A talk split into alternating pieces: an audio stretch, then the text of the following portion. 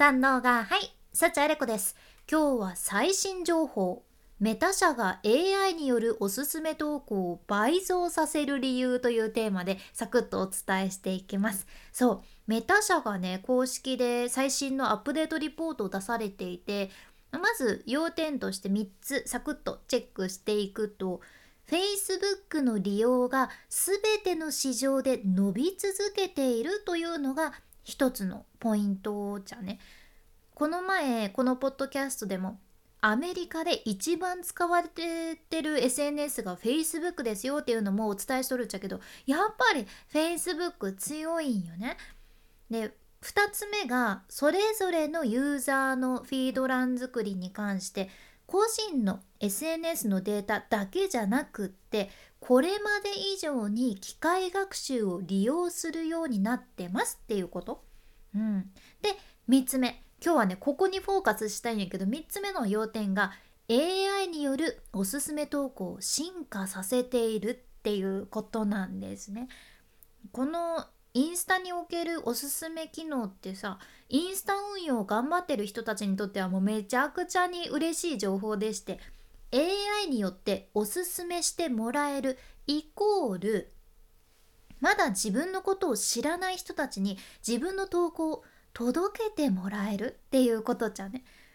ね、実際メタ社はこの1年間で AI にねもうずんずん力を入れていて 力を入れる擬音が合ってるか分からんけどずんずん力を入れていて CEO のマーク・ザッカーバーグはね昨年の7月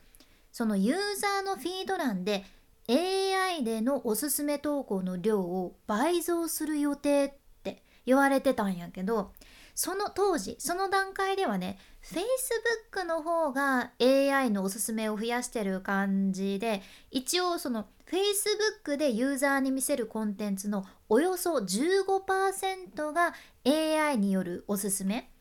やったんよね。でインスタではそれよりもまあちょっと多いかなぐらいのものだったわけですよ。でも2023年に入って現在インスタでもしっかりこの AI によるおすすめ投稿の量が増えつつあるというのが出てるんです。メタ社によると現在その Facebook のフィード欄に表示されるコンテンツの20%以上が AI によるおすすめ投稿になっていて、うん、この Facebook でもやっぱり昨年と比べて増えてるんよね。でインスタはじゃあどうなってるのかっていうとインスタではユーザーに表示する投稿のうち AI によるおすすめ投稿の割合はおよそ40%になってるんです。増えてます。増えてます。これ本当に大きな変化なんよね。でもこのおすすめ機能に優れてるっていうので言うとやっぱりライバルの TikTok?TikTok ってそのユーザーが興味ありそうなものやったら本当にその全然知らない人自分がフォローしてない人の投稿とかをどんどんどんどんおすすめして見せていくスタイルでうまくいってて、まあ、だから TikTok ってその自分たちは SNS ではなくってエンターテインメントネットワークですっていう風にね何度も強調されてるんですよ。でもやっぱりこうやって TikTok すごい伸びてるから Facebook もインスタもそこに習いたいっていうそんな部分があるじゃんね。そう Facebook もインスタもいろいろプラットフォームとしてそれぞれ悩みがあってさっきお伝えしたように今アメリカで Facebook がね一番使われてるっていう事実もあるんやけど実はその Facebook ってみんな投稿を見るだけで自分で何か投稿を更新するっていうのは少なくなってるんよね。あなたはどうですか？昔から Facebook 使ってらっしゃる方見るけどそういえば自分投稿しなくなったなとかあるかもしれんそうこの Facebook ってね何かあったら投稿しようってなるんじゃなくって今って DM で共有する方に移っていっててだからある意味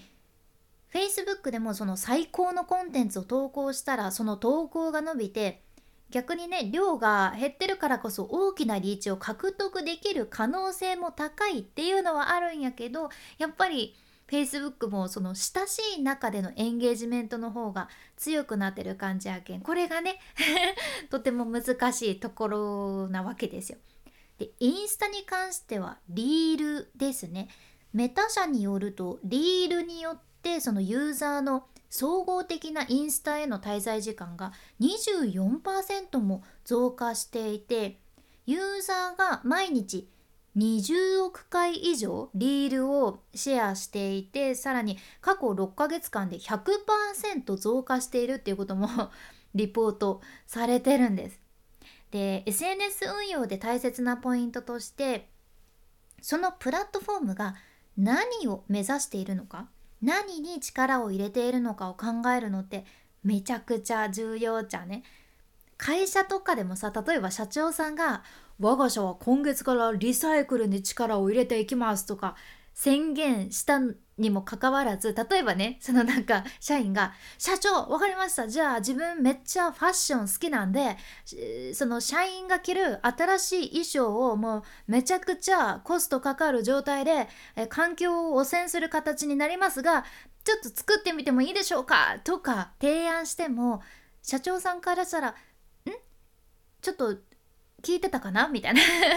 リサイクルに力入れるって言ったよね。その提案なかなか応援しにくいんだよねってなっちゃうんよね。でそれよりは社長我が社にすでにあるものもうすでにあるものをリサイクルする形でお客さんにも喜んでもらえる企画考えてるんですけどどうでしょう？とか言った方がやっぱりほうリサイクル自分の指針に合ってますよそれ聞かせてもらえますか？とか言って社長さんもやっぱり自分の軸自分の目標に合ったものの方が応援しやすいわけですよ。やけインスタ運用やったらやっぱりインスタとかそのインスタの元の会社メタ社が今どういう目標を持っているのかとか何に力を入れているのかっていうのを知っておくとそれだけ応援されやすいインスタ側から応援されやすいコンテンツ作りをしやすくなるわけですね。で今メタ社がその AI によるおすすめを増やしとるというのはこれただただねちょっとやってみっかそんな風にやってみようかなっていう軽い感じなわけではなくってやっぱりそのメタ社としてもインスタもフェイスブックも SNS のプラットフォームとしてもっとたくさんの人に使ってほしいしもっと人を引きつけたいし自分のプラットフォームでクリエイター増やしていきたいって最高のクリエイター最高のコンテンツ増やしていきたいって思ってらっしゃるよね。だから AI によるおすすめを増やすことでそれぞれのユーザーが興味を持ちそうな投稿そんなコンテンツをもっとたくさん見せられることになるしそのおすすめされる投稿っ